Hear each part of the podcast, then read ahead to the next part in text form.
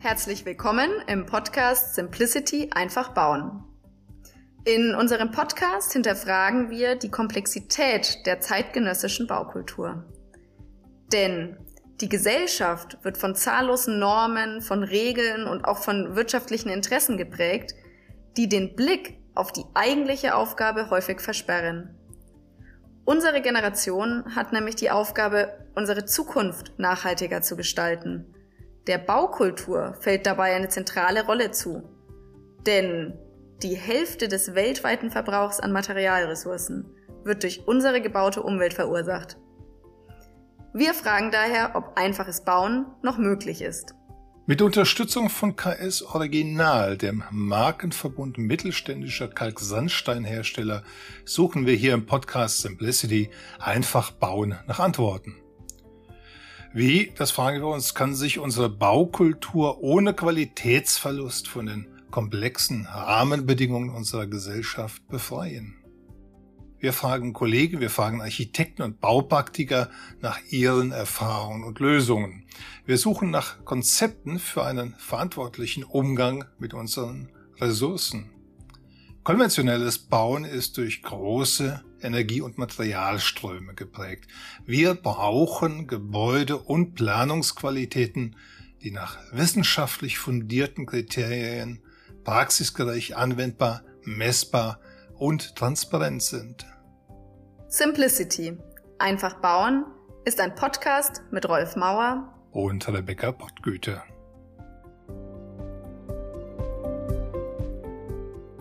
In der heutigen Folge sprechen wir über die Einfachheit im Entwurf. Welche Vorteile hat es, wenn Architektur eine Geschichte erzählt? Ist Architektur leichter damit ablesbar? Wird sie, weil sie kommunikativ leichter zu vermitteln ist, besser angenommen? Und wie weit oder gar komplex ist der Weg dorthin? Im heutigen Interview werden wir hören, dass sich auf dem Weg zum möglichst simplen Entwurf keine Abkürzung nehmen lassen. Und wir werfen einen Blick ins europäische Ausland. Manche Entwürfe wirken meiner Meinung nach in den Nachbarstaaten häufig radikaler oder auch plakativer als in Deutschland. Denkt man an die Oper in Oslo oder auch neuere Wohnbebauungen in Städten wie Amsterdam. Woran liegt das denn? Sind die anderen mutiger als wir? Oder lassen vielleicht die Rahmenbedingungen dort einfach mehr Mut zu? Wir hatten die Gelegenheit, mit einem der weltweit renommiertesten Büros zu sprechen. Mit der Bjarke Ingels Group, mit BIG assoziieren architekturinteressierte Zuhörer markante Projekte, die in der ganzen Welt platziert sind. BIG baut dekonstruktivistisch. BIG baut minimalistisch. Die Kopenhagener Architekten haben mittlerweile Standorte in Barcelona, London und New York und sind derzeit an einer Vielzahl von Projekten in ganz Europa, Nordamerika, in Asien und im Nahen Osten beteiligt. Rebecca, du hast das Vorgespräch mit Big geführt. Auf wen dürfen wir uns denn in diesem Podcast freuen? Wir haben mit Viktoria Millentrupp gesprochen, die uns einige wirklich spannende Einblicke in die Arbeit des Büros gab und auch ähm, in die einfachen oder eben nicht so einfachen Abschnitte ihrer jungen Architektinnenkarriere gegeben hat. Ihr wart ja beide beste Stimmung, als ich zum Gespräch dazu kam. Ja, das kann man wohl sagen. Und ähm, ein Hinweis auch an dieser Stelle an unsere Zuhörer. Victoria hat direkt von ihrem Arbeitsplatz in Kopenhagen mit uns gesprochen. Wenn sich also die ein oder andere Stimme im Hintergrund hören lässt, das sind die Kollegen von BIG. Dann hören wir doch mal hinein.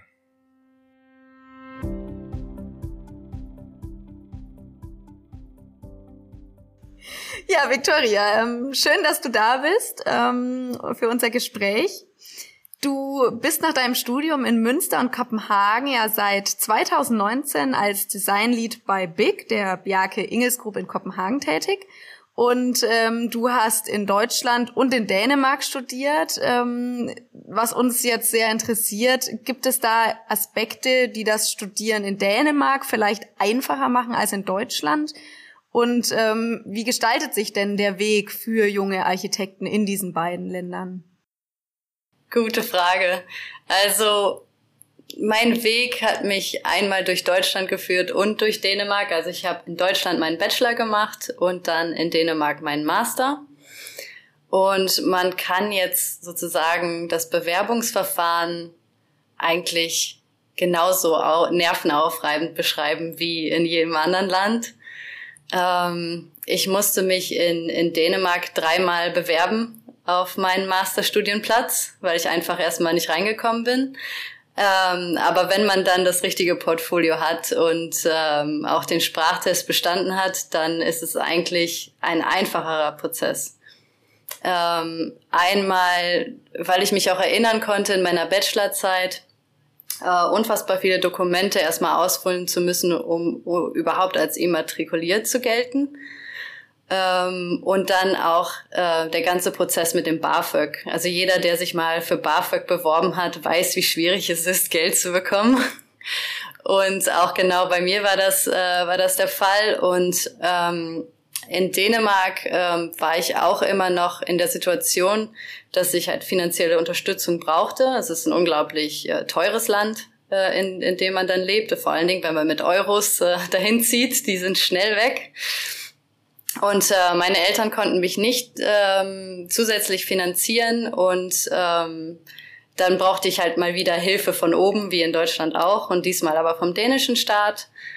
Und ähm, das BAföG ist wie, wie zum Beispiel in Deutschland nicht an die Eltern und das Einkommen geknüpft, sondern im, im Falle Dänemark dann an die Steuern, die man bezahlt. Heißt also in meinem Fall, wenn ich oder wenn jeder andere Student zwölf bis 15 Stunden die Woche arbeitet in Dänemark, ähm, zahlt er eigentlich genug Steuern, um dieses BAföG in Dänemark zu erhalten. Heißt, man kriegt 900 Euro im Monat obendrauf zu seinem Gehalt, äh, die man auch nicht zurückzahlen muss. Und es ist fast überhaupt keine Bürokratie dahinter. Also man sagt sozusagen, hier ist mein Arbeitsvertrag, das sind die Stunden, die ich, die ich leiste, das ist der Steuerbeitrag und bitte gib mir doch Unterstützung und das kommt sozusagen innerhalb von, von einem Monat bei dir an ohne Verzögerung, ohne dass man ein halbes Jahr warten muss und dass die, den Einkommensteuerbescheid von vor zwei Jahren von den Eltern rechtzeitig vorlegen muss. Also man weiß das ja. Und das hat alles schon ziemlich ähm, ja, vereinfacht und äh, mir das Leben auch äh, ein bisschen einfacher gemacht. Als Student. Ja, als Studentin und als junge Architektin ähm, gibt es da dann auch Besonderheiten in dieser Art? Ja, genau. Als, als junger Architekt ähm, geht man natürlich erstmal in die Kammer, wenn man erstmal fertig ist. Äh, das funktioniert ähnlich wie in Deutschland, nur dass man keine zwei Jahre warten muss, bis man, bis man sozusagen kammerfähig ist ähm, und, und ähm, zwei Jahre sozusagen Berufserfahrung sammeln muss, sondern man wird sofort aufgenommen. Nach dem Studium ist man Architekt und hat den Titel auch mit MAA dann gesichert. Und wenn man dann Architekt geworden ist und in der Kammer drin ist, dann kriegt man einige ähm, ja, Vergünstigungen für Kurse und, und einige Angebote und auch Studiengeld. Das heißt, wenn ich jetzt Arbeits, ähm, wenn ich, wenn ich arbeiten gehe, dann kann ich auf dieses Geld zugreifen und reisen und äh, Sprachkurse machen und alles, was mich sozusagen selbst weiterbildet für ein Projekt. Ähm, da darf ich das Geld dann benutzen und darauf zugreifen und das ist eigentlich nicht zu wenig und äh, das hat mir auch ähm, schon einige Reisen ermöglicht, sage ich mal, obwohl ich noch nicht viel Einkommen hatte am Anfang nach dem Studium. genau. Also Tim ist ja Simplicity einfacher bauen und äh, du hast jetzt einen Vorteil in beiden Ländern, also in Dänemark und in Deutschland äh, bereits gearbeitet zu haben. Wo ist es denn einfacher, einen Bauantrag einzureichen? Ich würde spontan jetzt erstmal sagen in Dänemark. Und ähm, ich könnte da drei Faktoren nennen. Ich kann aber auch dazu sagen, dass ich in Deutschland jetzt nicht unbedingt äh, viele Bauanträge gestellt habe, weil ich erst in Dänemark eigentlich vollwertiger Architekt war. Das heißt, in Deutschland habe ich dann Praktika gemacht und habe nur in einem Raum gesessen, wo dann darüber geredet wurde, wie schwierig es denn mal wieder ist, äh, bei der Gemeinde den Bauantrag einzureichen. Und ähm, die Faktoren hier, bei denen ich denke, die den Prozess wirklich wesentlich vereinfachen, sind einmal, dass Bjarke Ingels natürlich inzwischen ähm, eine relativ bekannte Marke, kann man fast sagen, ist. Das heißt, Dänemark als kleines Land profitiert, profitiert davon, einen internationalen Architekten zu engagieren.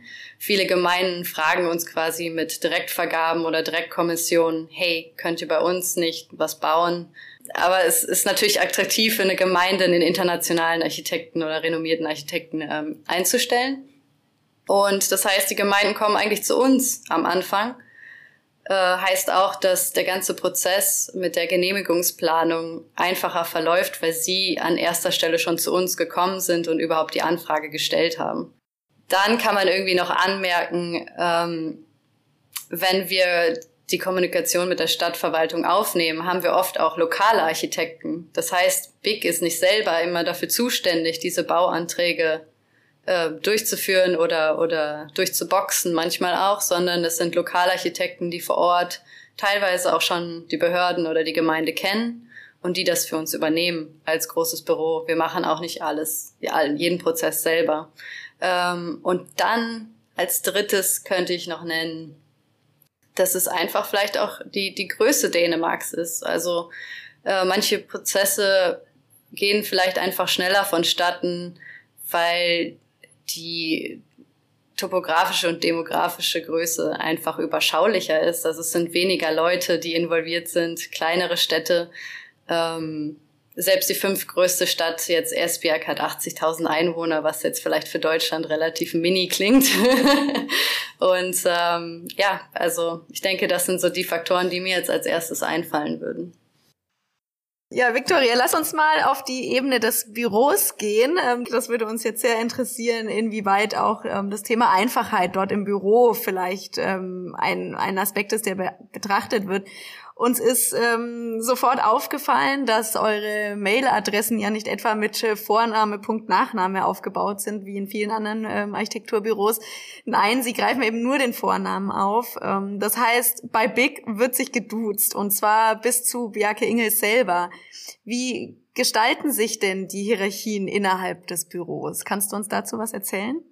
Also es wäre natürlich unwahr zu behaupten, dass es bei Big keine Hierarchien gäbe. Ähm, aber weil natürlich irgendwie je nach Erfahrungsgrad und äh, Verantwortungsbereich jeder seinen Titel trägt. Also das ist hier genauso wie überall anders auch.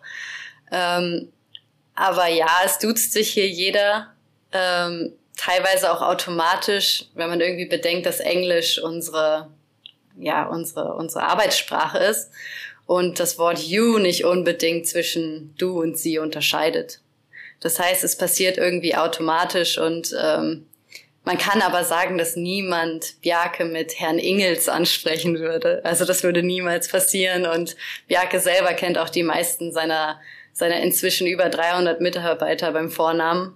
Was für mich, äh, ich kann mir vielleicht fünf Namen merken, sollte ich vielleicht auch dran äh, arbeiten, aber er, er, er duzt auch die meisten und kennt sie beim Vornamen und ähm, ja, das war irgendwie auch, es hat auch alles von Anfang an, an angenehmer gemacht, äh, auch als junger Mensch hier an, anzufangen und äh, sich sofort zu duzen.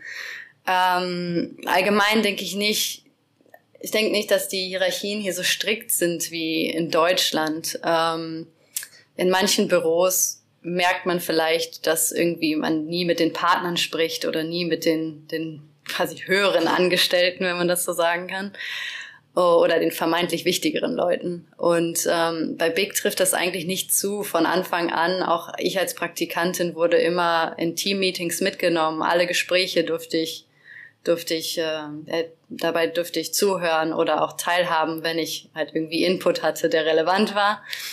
Ähm, und der Input wird auch von jedem gefragt. Also da schaut niemand so, ja, warum, warum redet denn jetzt die Praktikantin? Äh, die, die hat doch noch gar nichts zu sagen oder so.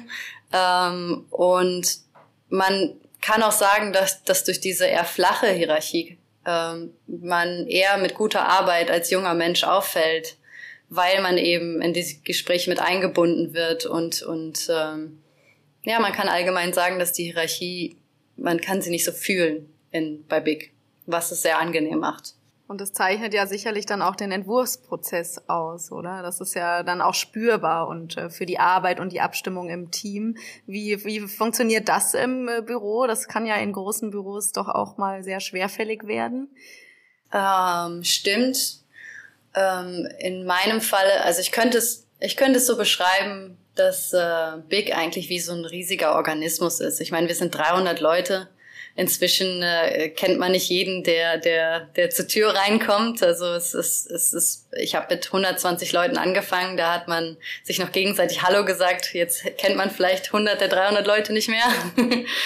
Und ähm, aber allgemein kann man sagen, dass es irgendwie ein Organismus ist, der, der so aus vielen internationalen Experten aus jedem Feld irgendwie zusammengestellt wurde. Also bei Big werden einfach sehr viele Leute, kommen sehr viele Leute zusammen aus verschiedenen ähm, Feldern und Landschaftsarchitektur, Grafiker, Ingenieure, Gebäudetechnik, BIM, IT, alle sind irgendwie ähm, Experten in ihrem Feld.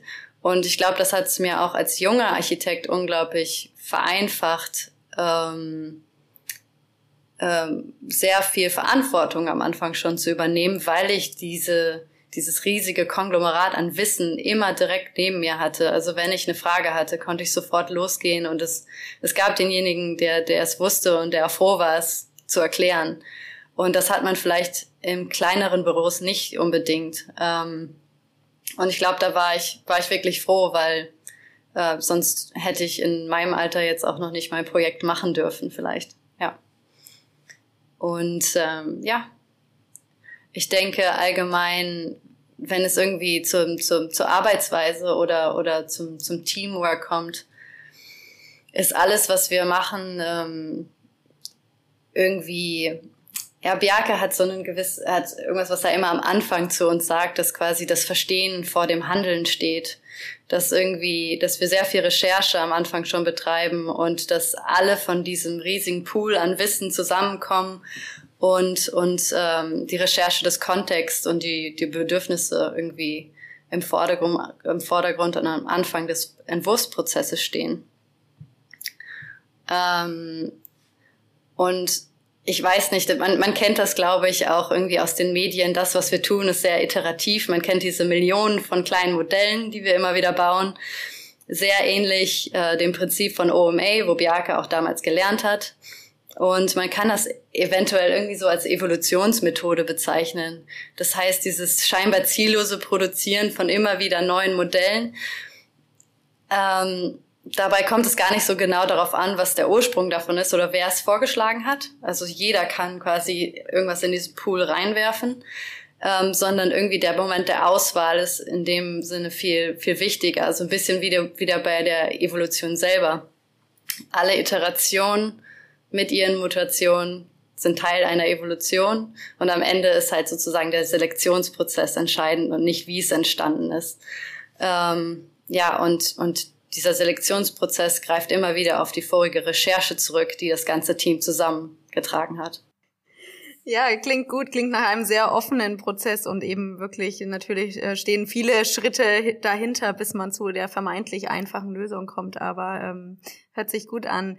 Ist denn deiner Meinung nach Einfachheit ein Teil der Philosophie des Büros? Könnte man das sagen? Hm, das darf ich wahrscheinlich legalerweise gar nicht sagen. Nein, Spaß. Aber äh, Einfachheit ich würde sagen, Einfachheit zeichnet vor allen Dingen die Vermittlungsweise von Big aus. Es ist nicht unbedingt der Entwurfsprozess oder die gesamte Philosophie, aber das, was man von Big vielleicht kennt, sind diese schon fast comichaften, einfachen Diagramme, ähm, die in wenigen Schritten Projekt ähm, einfach vermitteln sollen.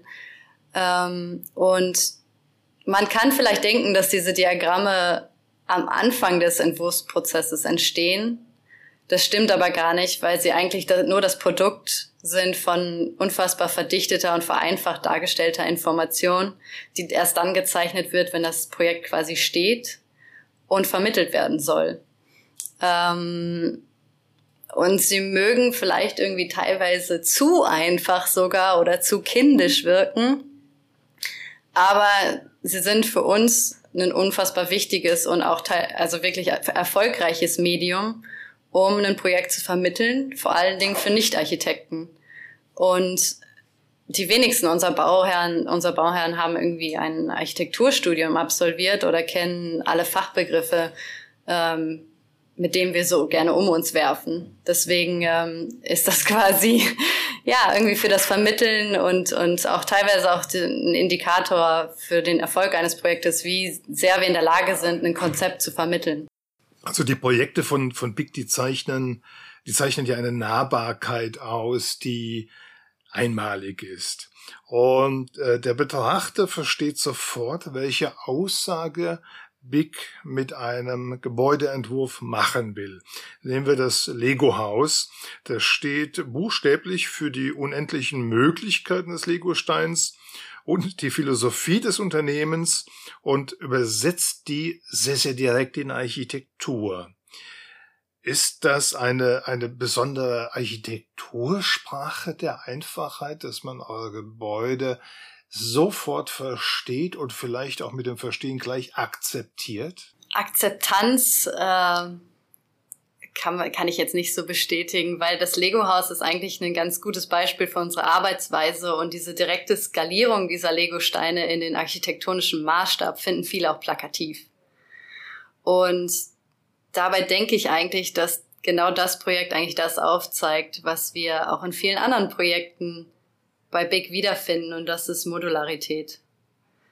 Ähm, irgendwie als Beispiel, selbst der Lego-Stein an sich ist nicht wirklich irgendwie Spielzeug, sondern erstmal nur ein Werkzeug, mit dem sich ein Kind beschäftigt und irgendwie seine eigene Welt entwirft, darin eintaucht und eben damit spielt. Und das eben nur mit so einem simplen Baustein oder mit, mit äh, so einem simplen Bausatz. Und genau die Modularität, ähm, so viele möglich, so viel wie möglich aus einem simplen Bausatz rauszuholen, ähm, haben auch viele andere Projekte inspiriert von Big. Und ähm, zum Beispiel könnte ich da den sozialen Wohnungsbau hier in Kopenhagen nennen, der sozusagen aus simplen Holzboxen die versetzt aufeinander gestapelt wurden, ähm, entstanden ist. Und, und genau diese Stapeln hat dann automatisch Zwischenräume für, für Balkone gelassen und auch irgendwie uns die Möglichkeit gegeben, uns an den Stadtraum anzupassen. Und wenn man genau bei diesem sozialen Wohnungsbau zum Beispiel bleiben würde, dann kann man auch sagen, dass uns diese extreme Wiederholung von Modulen auch erlaubt hat, kostengünstiger zu bauen mit dem minimalen Budget, was wir hatten, was für den sozialen Wohnungsbau, wie jeder kennt, halt einfach wirklich am absoluten Minimum ist und wenig äh, Spielraum gibt für Design, möchte man meinen. Ähm, und man könnte, glaube ich, auch denken, dass genauso wie beim Lego-Haus diese extreme Wiederholung von diesen Modulen auch irgendwie extrem langweilige Projekte hervorbringt. Aber ich glaube, genau diese un unendlichen Möglichkeiten von diesen zusammen, von dieser Zusammensetzbarkeit und dem Spiel dazu, was man mit denen machen kann. Wie bei Lego eben selbst löst diese, ja, vermeintliche Homogenität des, des Modularen einfach auf. Und in dem Fallbeispiel von Kopenhagen, von dem sozialen Wohnungsbau, hat nur eine ganz minimale Variation von den Modulen eigentlich schon dafür gesorgt, dass man irgendwie einen organischen Beitrag zum Stadtbild geleistet hat in einem Areal, was eigentlich extrem ja vom sozialen Wohnungsbau gezeichnet war und extrem ja grau und vielleicht äh, ja graue Block, äh, Blockrandbebauung fast nur war. Apropos langweilige Big-Projekte. Ihr seid auf die einmalige Idee gekommen, auf einer Müllverbrennungsanlage eine Skipiste zu machen, äh, was ja einfach, was ein wunderbares Bild gibt. Also die Fantasie zu haben, ist ja schon anstrengend, aber ihr baut das auch noch tatsächlich erfolgreich und fasziniert damit ja auch viele Menschen. Äh, was glaubst du, was macht es bei Big aus? Äh, wie entstehen solche Entwürfe? Ich glaube durch viel Mut vom Architekten selbst und vom Bauherrn gleichermaßen. Und ich glaube, das wird oft unterschätzt ähm, in dem Sinne, was, was ein Bauherr eigentlich zu leisten hat äh, und, und, und wo er einwilligen muss, dass so eine Vision eigentlich verwirklicht werden kann. Und das kann nicht irgendwie von dem Architekten alleine getragen werden. Das muss sozusagen vom Architekten, vom Bauherrn und auch von der Stadt äh, akzeptiert sein. Und dazu gehört Mut auf jeden Fall und viel, viel harte Überzeugungsarbeit. Ähm, und um irgendwie auf den ersten Teil der Frage nochmal einzugehen, ähm, der Entstehungsprozess von jedem Entwurf bei Big ist eigentlich nicht wirklich stilgebunden, sondern eher, eher projekt- oder bedürfnisorientiert. Es gibt also keinen Style oder kein Dogma von dem, von dem Architekturbüro selber, das es vorgibt, sondern ähm, ja, das wird einfach nicht dieser Konzeptentwicklung ähm, aufgezwungen.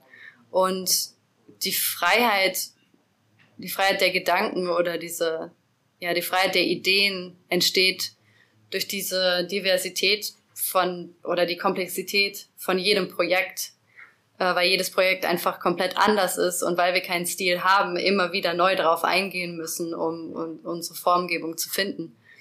Und ich glaube, das ist, was ich persönlich am meisten mag, ähm, weil es da kein Dogma gibt. Also jeder kann hier hinkommen und quasi ein Big-Projekt machen. Man muss, man muss hier kein Jahr gearbeitet haben, äh, solange es äh, funktioniert. Du selber betreust ja bei Big äh, von Anfang an das Projekt The Plus. Ähm, das befindet sich in der norwegischen Stadt Magnor oder Magnor, ich weiß nicht, ja. ob ich es richtig Magnor ausspreche. Ähm, genau, es wird gerade gebaut und äh, dort möchte der Bauherr, das ist das familiengeführte Unternehmen Vestre, die umweltfreundlichste Möbelfabrik der Welt bauen. Um was geht es denn bei diesem Projekt und was ist das Besondere daran? Hm, das Besondere steckt vermutlich schon irgendwie in der Frage selbst. Ich meine, wie viele umweltfreundliche Fabriken kennt man so? würde ich jetzt erstmal als Frage zurückstellen. Und selbst wenn, wenn ein Produkt vermeintlich umweltfreundlich hergestellt wurde, so muss das nicht unbedingt heißen, dass die Produktionsstätte umweltfreundlich errichtet wurde.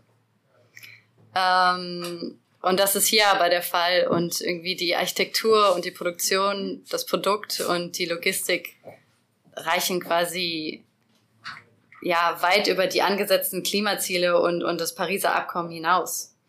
Und das ist für Big neu, weil wir haben auch nicht so viele Projekte auf dem Standard, muss man zugeben. Und ähm, es setzt auch ein Zeichen für, für alle anderen weiteren ähm, ja, Industrieprojekte, ähm, dass es quasi möglich ist, mit lokalen Materialien nachhaltig und profitabel zu produzieren ohne seine Produktion irgendwie ins, ins kostengünstige Ausland zu verlegen. Äh, und ich glaube, das will vor allen Dingen auch der Bauherr als, als, als Zeichen in die Welt bringen. Ähm, in einem Land, wo, wo alles eigentlich ähm, ja, sich auf Öl fokussiert. Ja, und auch äh, der Entwurf selber, der wirkt ja auch wieder sehr nachvollziehbar und verständlich für den Betrachter. Vielleicht kannst du ihn in kurzen Worten beschreiben und ähm, dabei uns auch erklären, was dieses Projekt deiner Meinung nach vielleicht auch einfach macht. Ganz einfach gesagt ähm, ist quasi das logistische Diagramm von diesem Entwurf sozusagen zum architektonischen Ausdruck geworden. Auch ohne jetzt äh, irgendwie bildgemäß äh, Diagramme vorzeigen zu können, ist es einfach nachzuvollziehen, weil es im Namen selber schon steckt. Es ist ein Plus. Und dieses Plus hat die vier Arme und jeder Arm ist quasi eine der Produktionshallen. Und eine dieser Produktionshallen ist sozusagen das Lager, wo Holz und feuerverzinkter Stahl eingelagert werden Rechts von dem Lager gibt's die Produktionsstätte für die Lackierung der Stahlteile. Rechts vom Lager gibt's die, äh, die Holzwerkstatt, bei dem der Holzzuschnitt passiert und direkt gegenüber vom Lager, sozusagen der letzte Flügel, ist die Montage, in der Holz und Metall zusammenkommen und sozusagen zum Möbelstück werden. Das heißt wirklich, es geht, geht nach der Produktion, ähm, ja, nach der Produktion wurde es sozusagen dementsprechend entworfen. Und ähm, in der Mitte von diesem Plus gibt es sozusagen einen Kreisverkehr, ähm, der gleichzeitig die Logistik im Innern ordnet und dann aber auch irgendwie vom dar darüberliegenden Büro alles ersichtlich macht. Das heißt, es ist ein bisschen wie ein Panoptikon, könnte man sagen. Alle können zu jeder Zeit alles sehen, auch die Besucher. ähm, weil der Bauherr gerne wollte, dass die ganze Fabrik komplett transparent wird und für jeden ersichtlich ist. Also es ist nicht irgendwie ein Gebiet, was man nicht betreten kann oder was, was grau ist und betoniert, sondern es ist mitten im Wald, ist für alle ersichtlich, ist Teil eines Parks. Man kann fast auf jedes, äh, jeden Teil des Gebäudes draufklettern und, äh, und überall reinschauen. Und ich glaube, ja, das ist die, die einfachste Erklärung von dem Projekt vielleicht. Ohne Bilder. ohne Bilder und trotzdem, glaube ich, hat jeder sofort ein Bild im Kopf, wenn man von dem Plus spricht, wie du es auch gerade dann im Detail noch ähm, erläutert hast.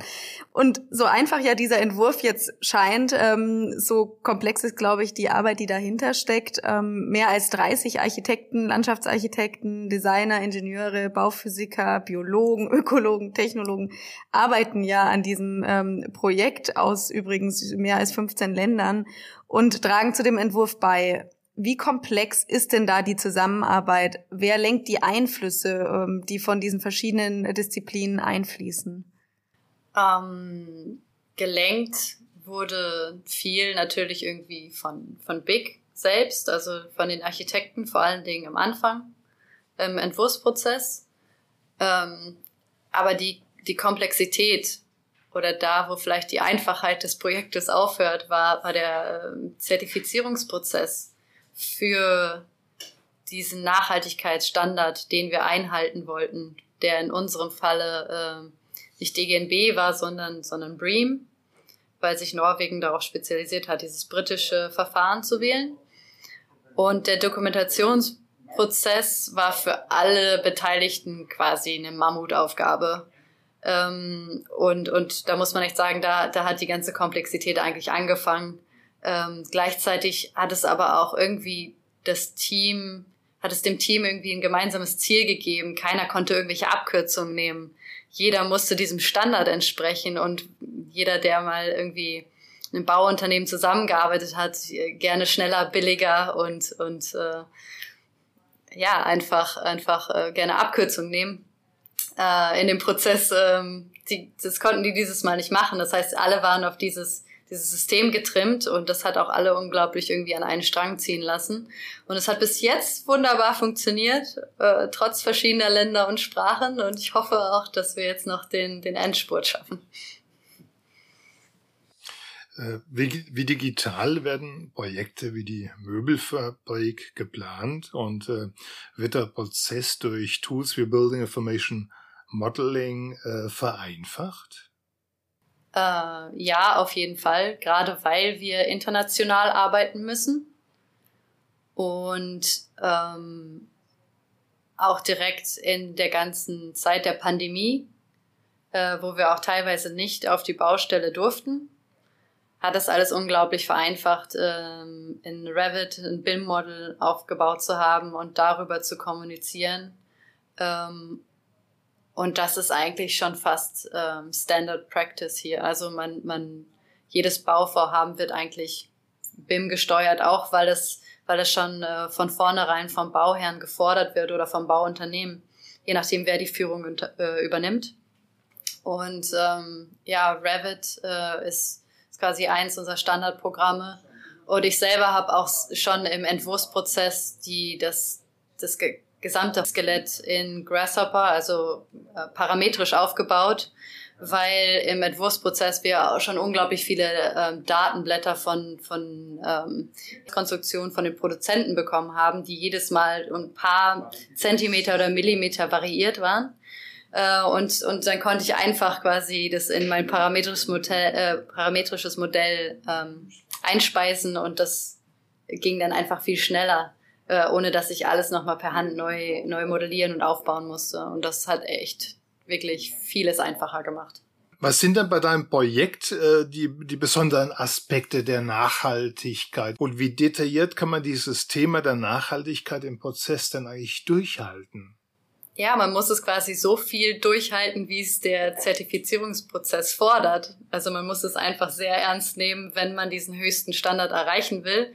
Äh, auf den sich der, der Bauherr einfach ähm, ja, verschrieben hat. Der, er, er wollte die einzige Fabrik in Europa sein, die den höchsten Standard erreicht. Es gibt nicht mal eine Fabrik, die den zweithöchsten Standard mit Bream je erreicht hat. Und er wollte sofort das höchste Ziel erreichen und, und da musste dann auch jede Phase unglaublich dokumentiert werden. Schon vom, von der ersten Skizze an ähm, ja, gab, es, gab es diese ganze Dokumentation und wir mussten ähm, es alles immer einschicken und es wurde von, von außen begutachtet und zertifiziert. Das heißt, jede Phase muss quasi diesen höchsten Bream-Standard erreichen, der Outstanding heißt, ähm, um am Ende das Gebäude eigentlich Outstanding nennen zu dürfen. Das heißt, man, man, man kann nicht in der Bauphase sagen, so, jetzt haben wir halt ähm, nachhaltige Materialien kurz an die Fassade geklebt und äh, jetzt gibt uns doch bitte den höchsten Standard. Ähm, das hat halt nicht funktioniert. Das heißt, es musste schon sehr ernst genommen werden von, von der ersten Handskizze an. Ähm, und es hat auch wirklich äh, das Projekt am Ende besser gemacht, muss man sagen. Lokalität und Regionalität sind wichtige Aspekte in diesem Projekt. Was kannst du uns dazu erzählen? Wie wichtig ist das Thema Verwenden regionaler Materialien in einer globalisierten Wirtschaft? ich kann jetzt natürlich nur von diesem Projekt was, was berichten, aber ähm, ich, ich kann nur sagen, dass uns diese Lokalität uns unfassbar viele Vorteile gebracht hat. Irgendwie Materialien und Arbeitskräfte, die aus nächster Nähe kommen, äh, quasi aus Norwegen und Schweden direkt, ähm, hat nicht nur irgendwie die Kommunikation vereinfacht, weil alles in Skandinavien geblieben ist, ähm, sondern uns auch irgendwie die Möglichkeit gegeben, den Zeitplan einzuhalten durch Corona wurden unfassbar viele Projekte bei Big auch gestoppt. Das heißt, alles, was irgendwie ähm, ja, grenzüberschreitend passiert ist, ähm, hat Bauprozesse verzögert oder komplett lahmgelegt. Das heißt, als alle oder als die meisten Grenzen geschlossen waren und Norwegen ist immer noch geschlossen, konnte das Projekt weitergehen. Es wurde nicht komplett gestoppt. Und dadurch, dass alle direkt vor Ort waren, gab es dann keine Verzögerung, ähm, wenn man jetzt mal davon absieht, dass es neue Kostenberechnungen gab und, und Redesign, wie es auch im normalen Prozess so ist. Ähm, aber irgendwie lokal gesehen hat das unfassbar viel äh, während der Corona-Zeit auch geholfen, dass das Projekt weitergehen durfte. Ähm, sonst wären wir jetzt überhaupt nicht im Zeitplan und könnten es dieses Jahr schon, schon fertigstellen. Und dann könnte man auch noch sagen, dass irgendwie lokal gesehen es auch unglaublich gut für die Gemeinde war. Es war ein oder es kann ein bereicherndes Projekt werden, quasi neue Arbeitsplätze und ein Park, der direkt da gestaltet wird, vielleicht sogar ein paar Touristen oder ein Wahrzeichen. Alle in der Gemeinde kann man quasi sagen, freuen sich unglaublich, dass da irgendwas entsteht, weil es wirklich ein bisschen so in der Einöde platziert. Ähm, aber gleichzeitig denke ich auch, dass ein Teil von Nachhaltigkeit direkt Lokalität beinhaltet.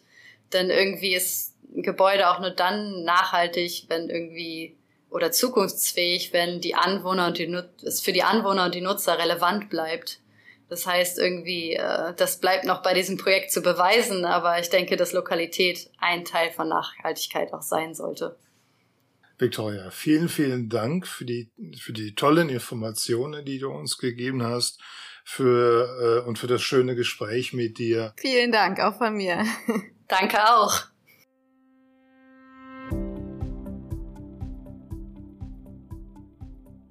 Rebecca, es hat ja sehr viel Spaß gemacht, Victoria zuhören zu dürfen. Äh, wir haben sehr viel Neues erfahren, glaube ich, was äh, wir so von Big noch nicht wussten. Ja, unbedingt. Also der Einblick, den sie uns in das Schaffen von Big gab, der war beeindruckend, finde ich. Big will ja wirklich mit seiner Architektur Geschichten erzählen und es ist spannend, da mal ähm, das aus den Worten von oder hin, ja von einer Person hinter den Kulissen zu hören, wie das passiert. Und das mit den Geschichten, das klappt, wie ich meine. Obwohl, wie wir jetzt auch von Victoria hörten, zahlreiche Fachleute aus vielen Disziplinen am Entwurfsprozess mitarbeiten. Und die arbeiten ja auch noch weltweit. Äh, trotzdem ist Bigs Architektur leicht zu erfassen und ich finde auch leicht zu verstehen. Ist das vielleicht die, die Einfachheit, nach der wir in, in unserem Podcast hier suchen? Hm, ob wir schon äh, die Antwort gefunden haben, weiß ich nicht. Aber ich glaube tatsächlich, dass die Bjarke Ingels Group ein Rezept gefunden hat, komplexe Vorgänge auf die einfachste Art darzustellen. Und das ist wirklich, wirklich beeindruckend. Bjarke Ingels ist ja ein großer Kommunikator, ein, ja, Geschichtenerzähler. Und vielleicht ist sein plakativer Pragmatismus ein Rezept für mehr Einfachheit in der Baukultur. Wo sollten wir jetzt eigentlich ansetzen, ähm, dieser Frage weiter nachzugehen? Rolf, äh, was meinst du, wen wollen wir in der nächsten Folge unseres Podcasts interviewen? Also mein Vorschlag wäre ja MVRDV, also MVRDV, die Niederländer. Äh, ich muss gestehen, ich bin da ein bisschen befangen. Ich bin ein Fan von denen. Die machen eine tolle Architektur. Das sind Architekten, die es ebenfalls verstehen, weltweit ihre Architekturideen zu exportieren. Und in den Niederlanden sind die Planungsprozesse ja auch etwas unkomplizierter, heißt es immer. Ne? Das sollten wir vielleicht mal nachprüfen, ob das tatsächlich so ist. Ja, das wäre tatsächlich spannend, hier anzusetzen. Das denke ich auch. Also vielleicht gehen wir wieder ins europäische Ausland. Dann freue ich mich jetzt schon mal auf die nächste Folge unseres Podcasts Simplicity einfach bauen. Vielleicht ja mit MVRDV. Na, hoffentlich klappt das. Bis dahin.